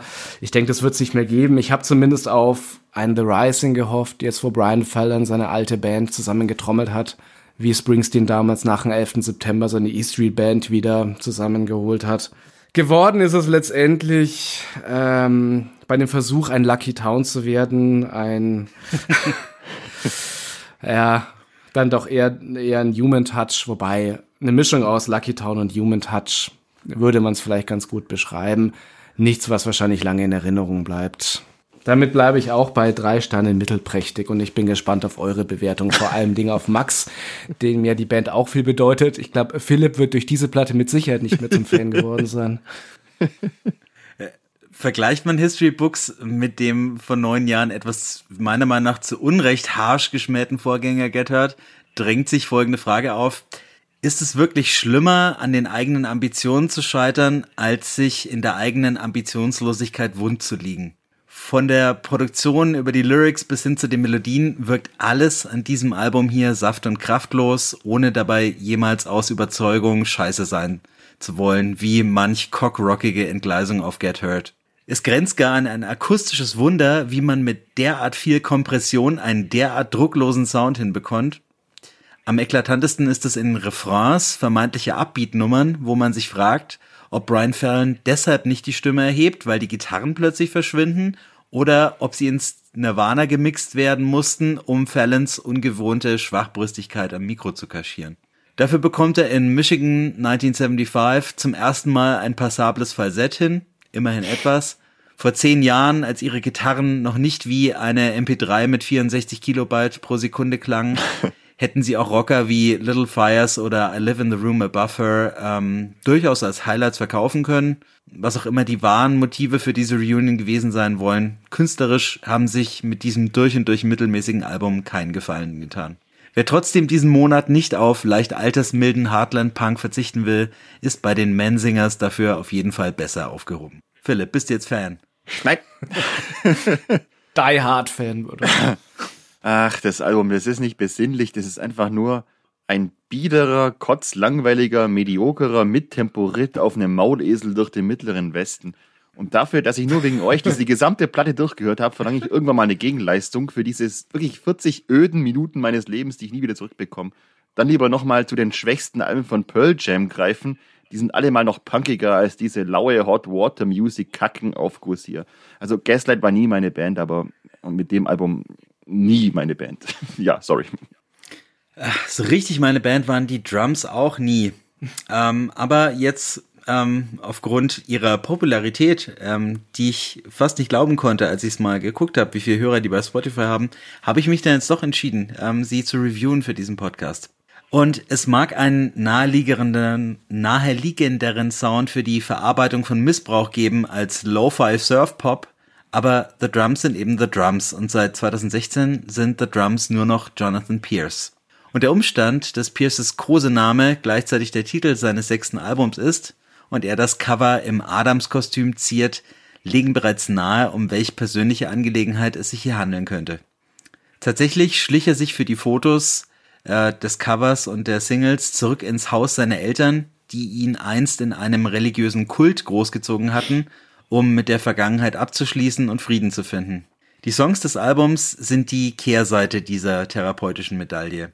Zu gewohnt sommerlichen Jangle-Gitarren und Drum Machines lesen sich die Texte von Johnny wie ein schonungsloser Selbstexorzismus, den Pierce selbst als Spiegel seiner Seele bezeichnet. All the things they did to me when I was just a young boy. There's a little child that lives in me, I just wanna protect him always. Harter Tobak und notwendige Katharsis auf dem Weg zur Heilung und Fähigkeit zur Selbstliebe, den er mit diesem Album beschritten haben will. Musikalisch hat Alter Schmerz jedoch nur vereinzelte Spuren hinterlassen. Die besten Songs des Albums Plastic Envelope und The Flowers verströmen angenehme Melancholie statt Beachparty-Laune, während die eigentlich schöne Akustikballade Green Grass und der Minimal Synthpop von Pool God jeweils auf spannungsarme vier Minuten ausgewalzt wird und Dying sich in unerträglichem Gejaule zu Trap Beats und einem mäßigen Feature der Rapperin Rico Nasty ergeht. Mit Isolate und Better gibt es dafür noch zwei starke und besser gelaunte Abtempo-Nummern, wie man sie von den Drums seit dem ersten Album kennt. Bei 16 Songs inklusive Interludes bleibt es aber, wie meiner Meinung nach, auf eigentlich all ihren Alben eine eher magere Ausbeute. Ich warte einfach weiter auf die Greatest Hits Collection. Also bei Johnny fehlt mir das Haar und bei diesem Album irgendwie das Verständnis. Mich stört irgendwie dieser penetrant verhalten nasal-heulige Gesang, mich stören diese flachen Synthi-Beats, mich stören diese saftlosen Jangle-Gitarren und die schamlos von Joy Division respektive New Order geklauten Melodien und Hooks. Und mich stören diese Elektro-Effekte, weil sie grundsätzlich ganz nette Songs irgendwie zu einem Wolfenstein 3D-Soundtrack degradieren. Hm, es hat sich schon in den letzten Folgen bei mir leicht angedeutet, aber ich kann mit den Drums nicht wirklich was anfangen. Hm. Ich dachte, Max mag die irgendwie mehr, weil die klingen doch ein bisschen wie The Smiths von den Gitarren. Okay. Jetzt redet wahrscheinlich Max nie wieder ein Wort mit mir. Ja, so ein bisschen, oder? Hm. Ja, ich hab's ja nicht komplett verrissen. Ja. Kann man sagen, sie sind ihrem Stil treu geblieben? Weil so viel Unterschied seit äh, Let's Go Surfing ist ja nicht da, oder? Das kann man hier festhalten. Definitiv. Ja, habe mich auch gewundert irgendwo. Das ist ja soundtechnisch eigentlich das, was man immer hat. Ähm, die Highlights habe ich mir übrigens ähnlich aufgeschrieben. Isolate, das hatte ich heute den ganzen Tag im Ohr. Ich fand A Plastic Envelope und mit diesem Nachklapp Protect Him Always wirklich sehr schön. Ja. Aber bei, bei Plastic Envelope hätte ich mir mal gewünscht, okay, es ist irgendwo der Stil ist immer dieses, dieser Drumcomputer, ähm, dieser verhalte Gesang und diese 60s Gitarren. Mensch, kann man da nicht mal ein bisschen Gas geben und nimm doch mal ein richtiges Schlagzeug oder mach mal einen richtigen Rocksong draus, weil es ist halt wirklich alles irgendwo in der gleichen Atmosphäre drin. Es sind ja sehr viele auch kurze Songs. Es ist, wird dann immer wieder reduziert und erstmal nur auf Klangflächen und atmosphärische Flächen. Ähm, so ein bisschen Gas geben könnte man da mal. Aber ich finde, es, es sind einige ganz schöne Songs, aber es ist auch viel, was irgendwo so vor sich hin plätschert, wieder dabei. Ähm, schon ganz, schon ganz gut. Jetzt weiß ich nicht, ob ich nochmal ein Mittelprächtig gebe oder ob ich jetzt mal eine starke Scheibe gebe, aber irgendwie hat es auch nicht verdient. Ich finde, ihr sollt entscheiden. Ähm, wir bleiben bei Mittelprächtig, oder? Ich würde mittelprächtig ja. geben, der Philipp wahrscheinlich. Ach, mittelprächtig ja, kann ich auch weg. mitleben. Ja, komm, mit Ich wünsche ihm mal nichts Schlechtes. Leben, ja. nee, es ist okay. Danke. Philipp, ähm, du beschließt jetzt diesen okayen Reigen mit der neuen Platte der Kills, oder? mache ich doch gerne. Und weil ich bei Blink so lange gebraucht habe, mache ich das hier auch ganz schmerz- und kurzlos. Äh, die Kills haben mit God Games ihr sechstes Studioalbum draußen und äh, die großartige Allison und der ganz okay Jamie haben im besten Sinne eine typische Kills-Platte gemacht nachdem ich die Vorab-Singles nicht so wirklich vom Hocker gehaut haben, musste ich das wieder in, im Gesamteindruck an dieser Stelle wieder mal ein bisschen revidieren.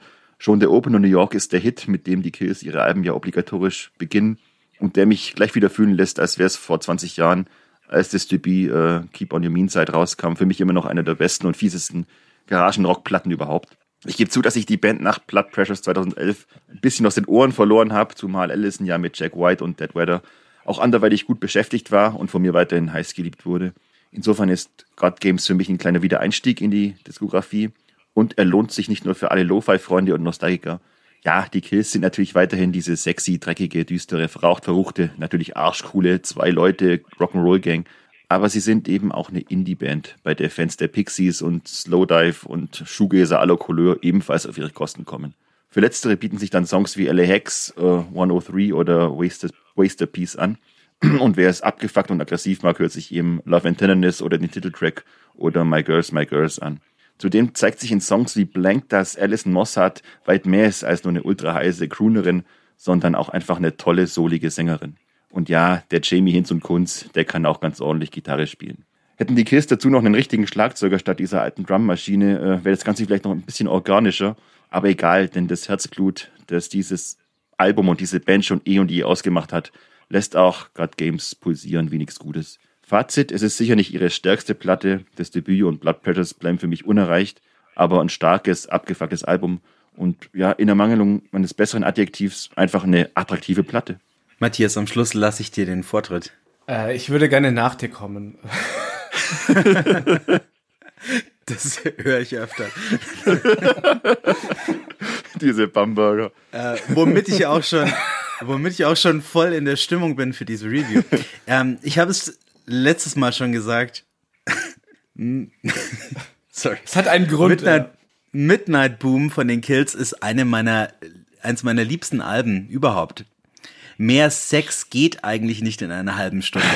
Die Heavy Blues Riffs der ersten beiden Alben, die trafen auf innovative Field Recording Samples und pumpende Beats, während Alison Mossad und Jamie Hinz sich lasziv anhechelten wie Serge Gainsbourg und Jane Birkin beim Quickie auf der Clubtoilette.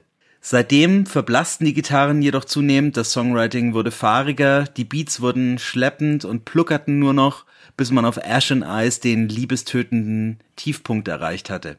God Games setzt diesem Trend leider wenig entgegen für mich, trägt für ein paar Highlights wie New York, Waster Piece und Bullet Sound aber zumindest mal wieder Lippenstift auf. Oh, das, das war jetzt sexistisch, oder? Nein. Ähm, was wäre denn das männliche Äquivalent? Zu Lippenstift. Äh, ja, genau. Ja, trägt Lippenstift auf und rasiert sich den Sack. Ansonsten verzichtbar. Geht Midnight Boom hören. Ja, ich kann es äh, sehr kurz machen. Jetzt darfst du kommen, Matthias. ich, ähm, erstmal, ich konnte damit äh, ganz, ganz wenig anfangen. Für mich war das irgendein Gescheppere mit äh, Keyboards und diesem coolen Gesang. Das ist bestimmt alles total cool. Ich, ich kann konnte echt nichts mit anfangen. Ich gebe deswegen auch nur zwei Sterne nur für Fans. Aber ich, weswegen ich auch äh, als letztes hier drankommen wollte. Ich in dieser Ausgabe ähm, ist auch eine Bewertung, vielleicht an die größte Fehleinschätzung, die die Bravo je bei einer Single-Besprechung gemacht hat, mit abgebildet. Ähm, Britney Spears Baby One More Time. Britney Spears gilt in den USA als heißeste weibliche Newcomerin. Ihre Single Baby One More Time kletterte dort bereits in die Top 10. Eine rockende Popnummer mit hartem Beat und bluesigen Gesang. R&B-Fans werden begeistert sein. Und dann, Achtung, zwei Sterne nur für Fans. Das war die Bewertung damals, vor ihrem Durchbruch. Ein epischer Fehl. Also so gut wie die The Kills. Also, na gut, Britney ist besser als The Kills, aber bessere Hits, bessere Max Martin Produktion, aber gut. Auf Max Martin komme ich später vielleicht nochmal zu sprechen, ja. Ähm, tatsächlich in dieser Folge. Aber es gibt ja auch noch unsere kleine Unterrubrik Kurz und Gut, wo wir euch noch ein paar andere Alben nennen, die wir diesen Monat gut fanden und sie mit wenigen Worten würdigen. Philipp, ja. möchtest du beginnen? Ja, ich habe was Kurzes und sehr, sehr Gutes, wenn man sich von den beknackten Titeln und dem beknackten Albumcover nicht abschrecken lässt. Äh, mal wieder bester Schwedenrock, diesmal von einer Gruppe namens Dictatorship und ihrem Zweitling Electric Jihad. Äh, das ist derart geiler und spielfreudiger Retro-Scheiß im Stile von Blue Cheer, MC5, den Stooges und eben aller klassischen Rock'n'Roll-Malocher, dass nicht nur Billy Bragg daran seine helle Freude haben dürfte. Reinhören und geil finden bitte. Die Band heißt Dictatorship und das Album Electric Jihad. Ja, toller Titel, genau zur richtigen Zeit. Entschuldigung. Ähm, Matze, bei dir geht's wesentlich geschmackvoller zu. Ähm, ja, ähm, die neue Cannibal Corpse, äh, Chaos Horrific. ähm, schon mit dem ersten Songs Overloads of Violence. Wie cool kann man denn einen, einen Song nennen? Ähm, gibt alles vor. Es macht richtig Spaß zu hören. Äh, geht voll auf die Zwölf. Ähm, Cannibal Corpse, eine ganz wichtige Band, die ähm, immer Spaß macht, um Dampf abzulassen. Ähm, aber eigentlich wollte ich noch über Ilge Nur auch sprechen. Ähm, ist jetzt auch kein Geheimtipp, aber es hat mir sehr gut gefallen. Die deutsche Singer-Songwriterin hat ihr Album in Los Angeles aufgenommen und immer mit California Vibes kriegt man mich ja.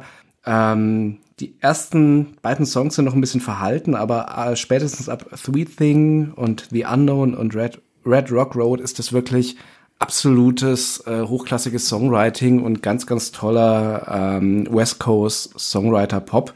Ähm, auch absolute Empfehlung. Danke, ich, mir fällt ein besserer Songtitel ein. Er ist auch von Cannibal Corpse und heißt Fucked with a Knife. Äh, ja, auch sehr bekannt, ja. Und Klassiker. Und heute äh, Klassiker der geschmackvollen Unterhaltung. Ich habe jetzt auch heute eine Nachricht gehört. Es gibt ähm, bald ein ähm, Malbuch von Cannibal Corpse, das sie rausbringen. Stell ich meine Tochter. Und die Motive sind tatsächlich so, wie man sich's aus äh, vorstellt. Also man braucht viel Rot und Hautfarben und Darmfarbe. Ähm, ja, wer Wer den Kleinen noch was Überraschendes unter den Weihnachtsbaum legen möchte, hat hier seine helle Freude. Ja, wenn Matze Metal darf, dann darf ich auch. Svalbard sind eine Band aus Bristol um Sängerin und Gitarristin Serena Cherry, die mich seit jeher begeistert. Ähm, ihren shoegazigen Black Metal auf ihrem vierten Album ähm, The Weight of the Mask aber zunehmend mit Melodic Death Metal und jede Menge Pop-Appeal anreichert. Das ist definitiv nichts für Puristen und für alle anderen ein Brett. Dann habe ich noch Squirrel Flower, das ist Ella Williams, die auf ihrem dritten Album Tomorrow's Fire nicht mehr kargen Singer-Songwriter-Sound fährt wie bisher, sondern die Gitarren auch mal ein bisschen scheppern lässt so klänge Phoebe Bridges, wenn sie nicht von Elliott Smith, sondern von seiner Band Heatmiser beeinflusst worden wäre. Und zum Schluss habe ich noch das selbstbetitelte Debütalbum von Spiritual Cramp aus San Francisco.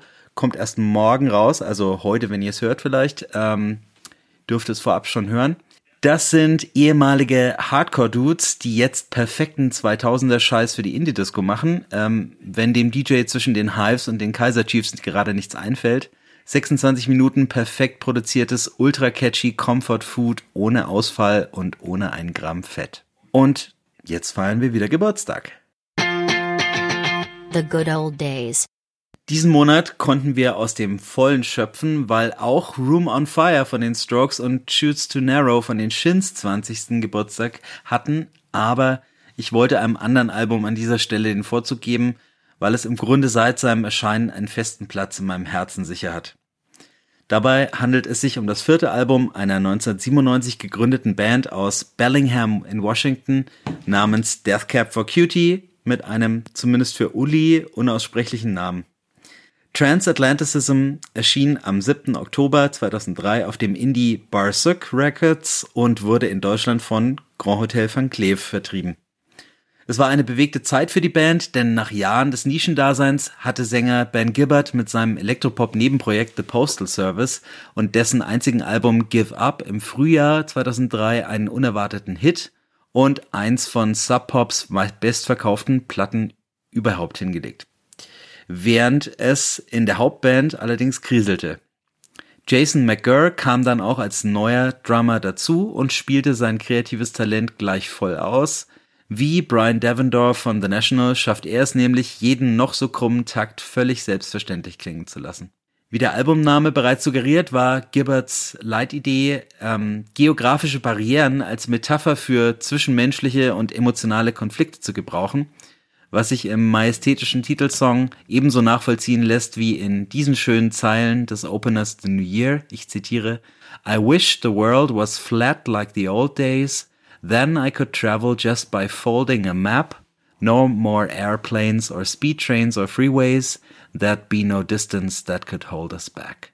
Was mich neben seiner musikalischen Schönheit an der Schnittmenge aus Emo und Indie-Rock aber wohl besonders eingenommen hat, das war der Charakter Gibberts, der an vielen Stellen durch die Zeilen schien und mir zumindest in meinen frühen Zwanzigern einen brutal ehrlichen Spiegel vorhielt. Ein sich an der eigenen Empfindsamkeit aufgeilender Mann, der seine emotionale Intelligenz kalkuliert einsetzt, um die Frauen abzuservieren, die er haben könnte, und sich in selbstgerechte Melancholie hineinsteigert, wenn er mal nicht bekommt, was er will. Und alles nur, um sich die eigene Beziehungsunfähigkeit nicht eingestehen zu müssen. Sorry an dieser Stelle an all meine Exen von 2005 bis 2010.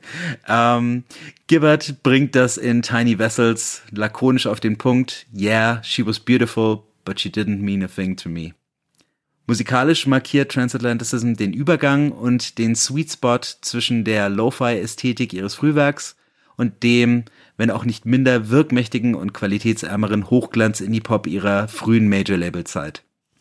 Dem mittlerweile ausgestiegenen Gitarristen Chris Waller gehört für seine Produktion hier fast der gleiche Anteil an Lob wie Gibbard. Die Songs sind catchy, aber nicht anbiedernd, anspruchsvoll arrangiert und detailverliebt, aber nicht überladen oder verkopft, vollgepackt mit transzendentem Schönklang, mitreißender Laut-Leise-Dynamik und Hooks für die Ewigkeit.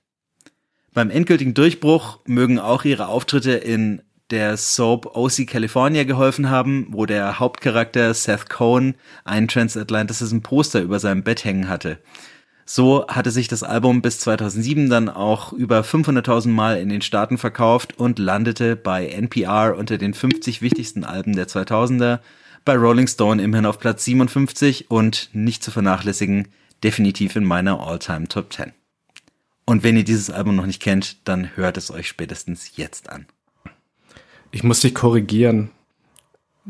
Ähm, der Hauptcharakter bei OC California ist Ryan Edward, gespielt von Benjamin McKenzie, beziehungsweise die Haupt, äh, ja, weibliche Hauptcharakter war Misha Barton als Marissa Cooper. Aber Adam Brody als Seth Cohen war ja eher nur Nebendarsteller. Also schon mit im Vordergrund, aber er ist nicht der Hauptcharakter gewesen. Ist egal. ich habe das immer nur mitgeguckt mit meiner damaligen Freundin. Okay. Was ich noch ergänzen kann, ist, ja, dass möchtest du sonst was ergänzen? Ja, was ich ergänzen kann, ist, äh, dass äh, die in mehr Serien äh, zumindest gespielt wurden. Also auch in How I Met Your Mother kamen Songs von Death of Beauty, soweit ich weiß. Und ähm, ein sehr, sehr, sehr starkes Album. Nur finde ich Room on Fire und Shoots to Narrow noch stärker. Aber das soll natürlich das nicht schmälern. Es ist wirklich ein, ja, es ist schon ein großes Album, natürlich. Ist es eigentlich bei Grand Hotel Van Cleef nur für den deutschen Markt erschienen? Ähm, oder wie, wie, weißt du, wie das genau war? Ich weiß nicht, ob Grand Hotel Van Cleef auch in ganz Europa vertreibt. Kann ich dir nicht ja. sagen. Ich weiß, gute Frage. Möchtest du auch was zum Album sagen sonst? Nein, da hast du ja schon alles gesagt. Du bist ja da auch der, der größte Fan. Das es stimmt. Zwar ähm, ähm, wäre jetzt bei mir wahrscheinlich noch äh, hinter Jimmy Eat World oder den Get Up Kids, aber es ist natürlich eine sehr, sehr, sehr äh, gelungene Platte und ein absoluter Klassiker. Und ich hab's auf Schallplatte übrigens. Den Rest meiner All-Time Top Ten nicht. Max, ich hab das Album sogar auf Schallplatte. Wow. Das war tatsächlich auch eine der ersten Schallplatten, die ich mir gekauft habe, als ich 2012 mit dem Sange Sammeln angefangen mhm. habe. Ja gut, dann gilt mein Wort und jetzt kommen wir zu einem sehr spannenden Headliner. Ja, gut. Der Headliner. Wer meine Stimme nicht leiden kann, der tut mir heute leid. Ich muss weiterreden. Ähm, wir stellen uns heute eine sehr interessante Frage. Und zwar, ist Moneskin die letzte Rockband? Was soll das denn plötzlich werden? Äh, sich viele von unseren HörerInnen fragen. Weder haben wir Moneskin in diesem Podcast jemals thematisiert, noch mangelt es gefühlt an großen Rock-Acts. Zum Nachdenken hat mich aber ein hervorragender Artikel ähm, von Dan Brooks in der New York Times gebracht, der diese Frage im Titel stellt und auch ein Stück weit nachvollziehbar mit Ja beantwortet. Ich ähm, gehe jetzt in der Folge nur auf ein paar Aspekte seiner These ein. Für die, die es interessiert und die kein Times-Abo haben, gibt es den Artikel aber auch in Audioform kostenlos im Feed des New York Times Podcasts The Daily vom 15. Oktober und ich glaube auch bei YouTube, wenn ihr die Frage Is, Man, is, is Moneskin the last rock band googelt. Ja, äh, Brooks beschreibt in dem Artikel den Erfolg von Måneskin, ohne Zweifel die größte italienische Rockband aller Zeiten, von ihrem Eurovision-Sieg über Stadiontouren in den Staaten. Ähm, und tatsächlich fällt mir kein zeitgenössischer Rock-Act mit Mitgliedern Anfang 20 die, ein, den man nicht als Legacy-Band bezeichnen würde, der Vergleichbares vorzuweisen hat. Der entscheidende Punkt dabei ist, dass sie ein junges Publikum anziehen, das zu seinen Lebzeiten noch keinen Rocksong an der Spitze der Charts erlebt hat oder Rockmusik als kulturellen Mainstream abseits der Hörgewohnheiten ihrer Eltern erfahren hat. Ähm, tatsächlich waren nämlich die letzten Rock-Chart-Topper in den USA Nickelback mit How You Remind Me im Jahr 2001. Also, wollt ihr jetzt schon einsteigen oder soll ich noch ein bisschen weiter Thesen? Thesen noch, mal, Thesen Thesen noch eine Minute.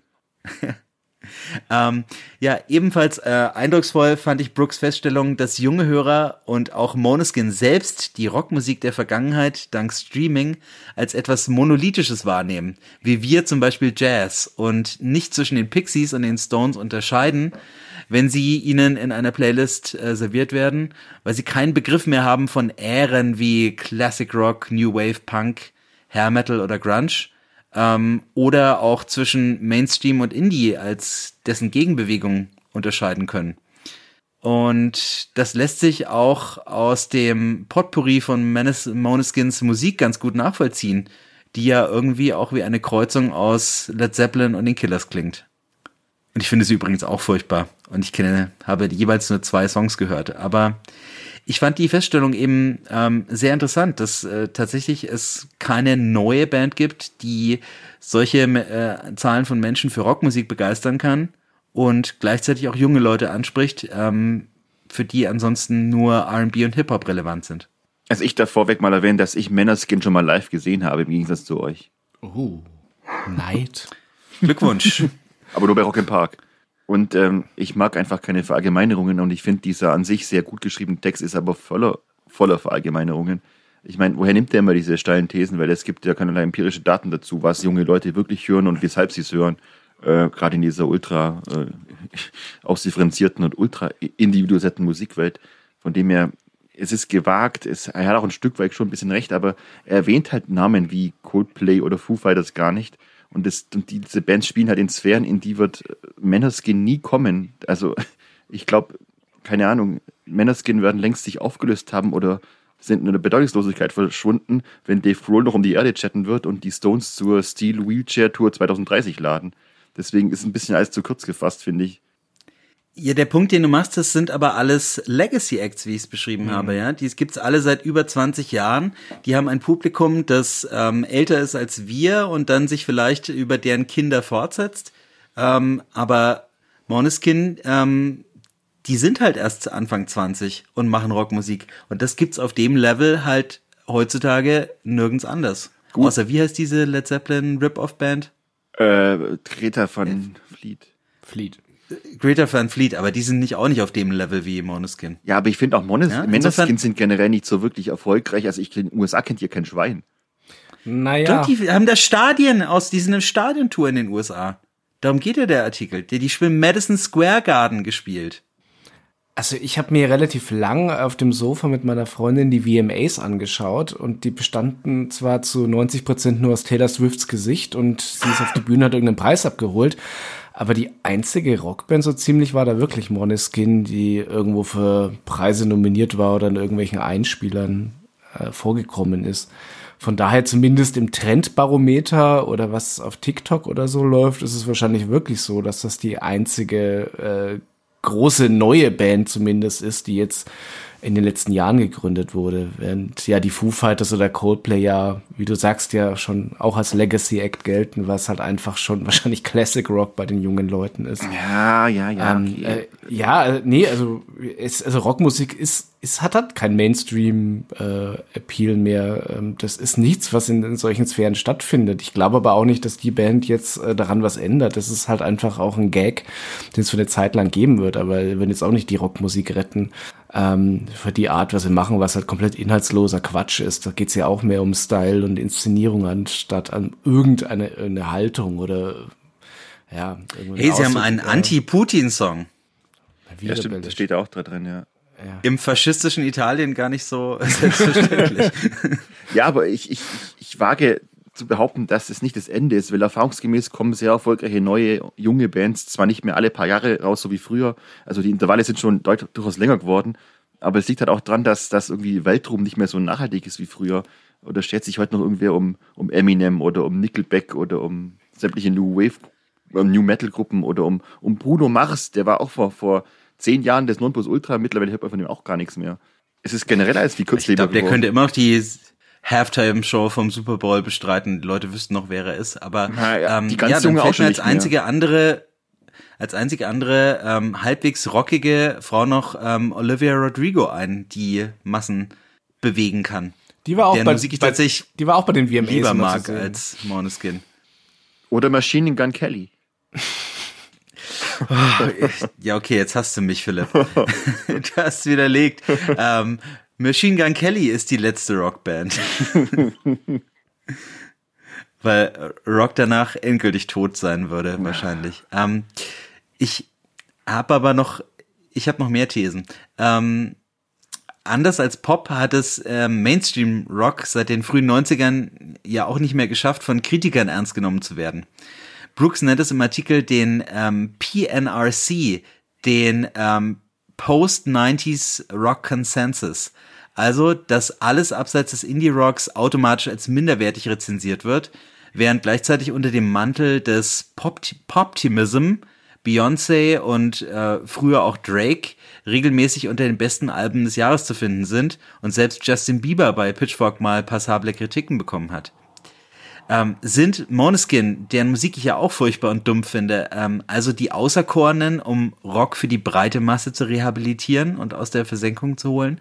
Und dürfen wir uns überhaupt, überhaupt anmaßen, wir als elitäre Kritiker, das zu verurteilen? Er vergisst aber auch R.E.M. in seiner Betrachtung, finde ich. Ähm, kannst du es ausführen? Ja, was war das mit die, diese Bezeichnung, diese Abkürzung für Post-90s? Nee, wie war das? Rock Consensus. Ja, R.E.M., wie lange waren die aktiv? Bis? 2000, Mitte 2000er, 2008 oder Ja, so? und die waren bis dahin ja immer noch eine. ja, aber die kommen ja aus dem trotzdem. Indie. Das sind ja die äh, phänotypische amerikanische Indie-Band. Ja, aber die waren ja am Ende nicht, überhaupt nicht mehr Indie.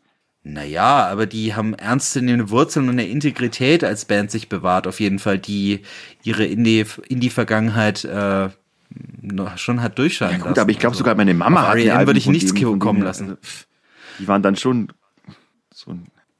Ja, schwierig. Ja, du, du hast ja auch noch Foo Fighters Alben. Ja, stimmt ja auch. Und deine Mama wahrscheinlich auch. Nee, die wird das wahrscheinlich nicht mehr. Ja, wobei, der Trommler von dem. Ja. Die kriegt sie dann zu Weihnachten, ob sie will oder nicht. ja, aber mag jetzt jemand meine Frage beantworten? Ähm, Wie war nochmal die Frage? sind sie die Auserkorenen? Was war denn jetzt die These nochmal genau, dass, äh, dass quasi äh, man dem Pop lieber zuschreibt, irgendwie anspruchsvolle Indie-Musik zu sein als Rock oder?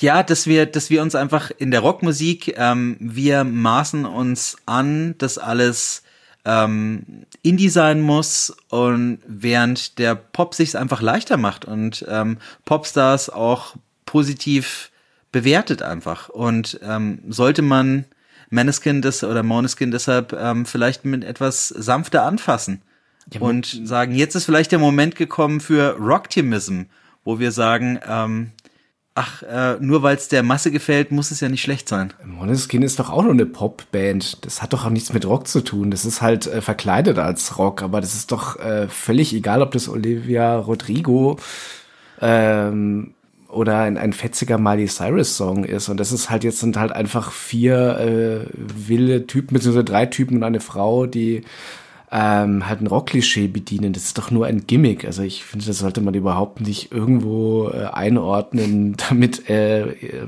ist eine Revitalisierung der Rockmusik äh, oder Vergleichbares. Ich weiß nicht, ob ich das jetzt irgendwie völlig falsch bin, aber ähm, wenn man Rock als Gimmick benutzt, funktioniert es halt manchmal. Aber ich glaube, so ähm, damit knüpfst du nicht mehr an Zeiten an, wo, wo Rockmusik von irgendeiner Haltung kommt. Sei es jetzt irgendwo, du ähm, bedienst dich irgendwo an dem im klassischen Rock oder an dem Indie-Rock und sagst, du, ja, hast irgendwo eine Grundlage dahinter. Ich weiß es nicht.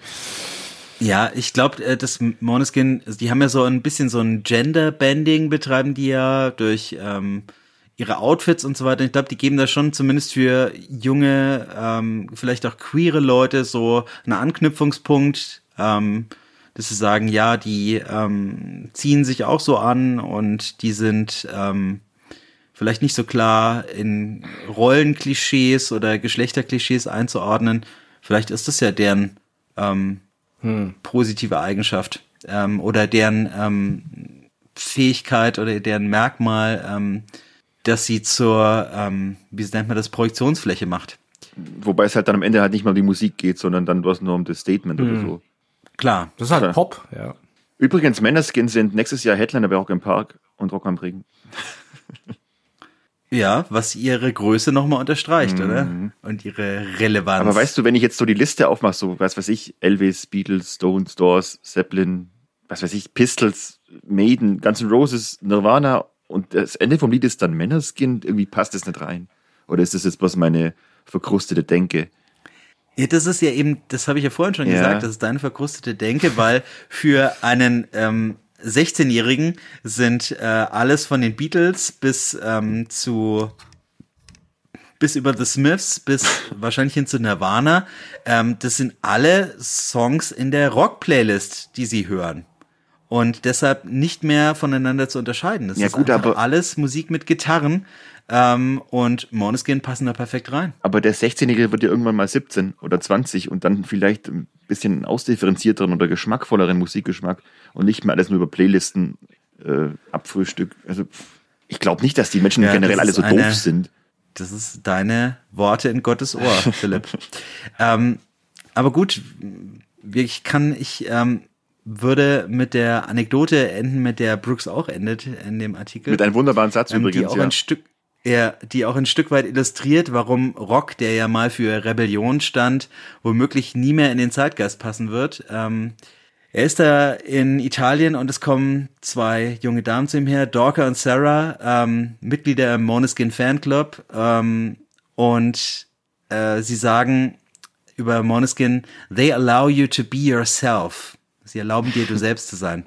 Als ähm, Brooke sie dann fragte, ähm, ob sie sich so fühlen, als ob ihre Kultur konservativ sei, äh, in einer Art und Weise, die sie davon abhält, sie selbst zu sein, ähm, sagte Dorker dann allerdings, hm, äh, es stellt sich vielleicht heraus, dass du doch du selbst sein kannst, aber das weißt du zuerst nicht. Ähm, du denkst, du kannst es nicht. Und dann kommt daraufhin Brooks finale Feststellung, die so genial ist, dass ich sie im Original vorlesen muss. How disorienting must those feelings, er meint hier die jugendliche Rebellion, be when they have been fully monetized, fully sanctioned, when the response to your demand to rock and roll all night and party every day is great, exactly, thank you. In a culture where defying consensus is the dominant value, anything is possible except rebellion. It must be strange in this post everything century to finally become yourself and discover that no one has any problem with that. Amen. Also, man kann versuchen zu rebellieren, wie man will, aber es ist alles schon möglich, es war alles schon da. Ähm, Individualismus wird an jeder Ecke gefeiert und deshalb gibt es gar keine Möglichkeit mehr anzuecken mit irgendwas, kurz gefasst. Und deshalb ist Rockmusik und der Gedanke, der hier zugrunde liegt, wahrscheinlich abseits unseres kleinen Indie-Zirkels und irgendwelcher ähm, Rammstein-Shows wahrscheinlich tot. Hm. Gibt es eigentlich die Band Rock Bitch noch? Rock Bitch die sind die Rettung ich nicht. Aber sie rennen noch, vielleicht ja. noch die Rock Die haben tolle Live-Shows gemacht.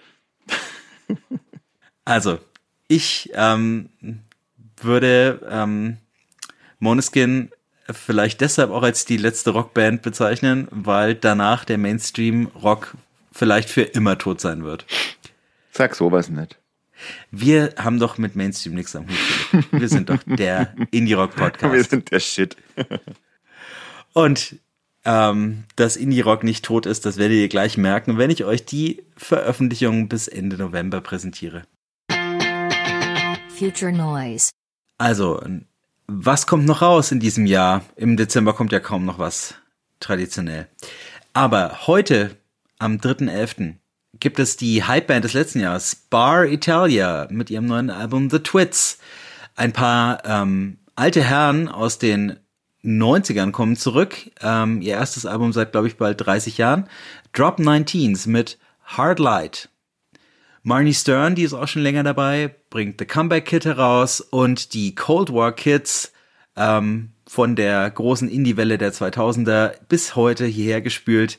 Die bringen jetzt nach 20 Jahren ihr selbstbetiteltes Album raus. Wir sind gespannt. Am 10. November kommen dann Beirut wieder mit Hatzel. Keine Ja, Ahnung, ich glaube, bei Beirut wird es dann tatsächlich so ausgesprochen. Den gibt's auch noch, den Herrn Condon. Zach Condon heißt er, glaube ich. Ähm, das Nerven-Nebenprojekt, all diese Gewalt, ähm, hat ein neues Album am Start und es heißt Alles ist nur Übergang. Dass die alte Punkband Scream ein neues Album rausbringt, haben wir letztes Mal schon erwähnt. DC Special auch am 10. November. Am 17. November kommt die Deutsch-Punkband Adam Angst mit Twist. Und am 24. November äh, einer der wenigen deutsche Rapper, auf den ich mich auch noch einigen kann, Casper mit Nur Liebe immer. Auch wenn Crow diesmal auch auf einem Song dabei ist. Aber Oh je. verzeihen wir ihm. Und ich glaube, das ist das dritte Guided by Voices Album dieses Jahres, Nowhere to Go But Up. Auch am 24. November. Und das war's dann so ziemlich für 2023. Und im Dezember werden wir euch dann sagen, was die besten Alben dieses Jahres waren.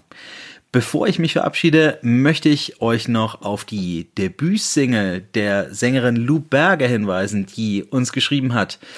Ähm, sie bezeichnet das als, ja, und deshalb würde ich, ähm, hätte ich ihr gerne oder lieber den ähm, äh, Promo-Text geschrieben. Sie bezeichnet das als kraftvollen Dance-Rock-Track, der den Mut aufgreift, sich aus gescheiterten Beziehungen zu lösen und voll von Selbstvertrauen und Gefühlen ist.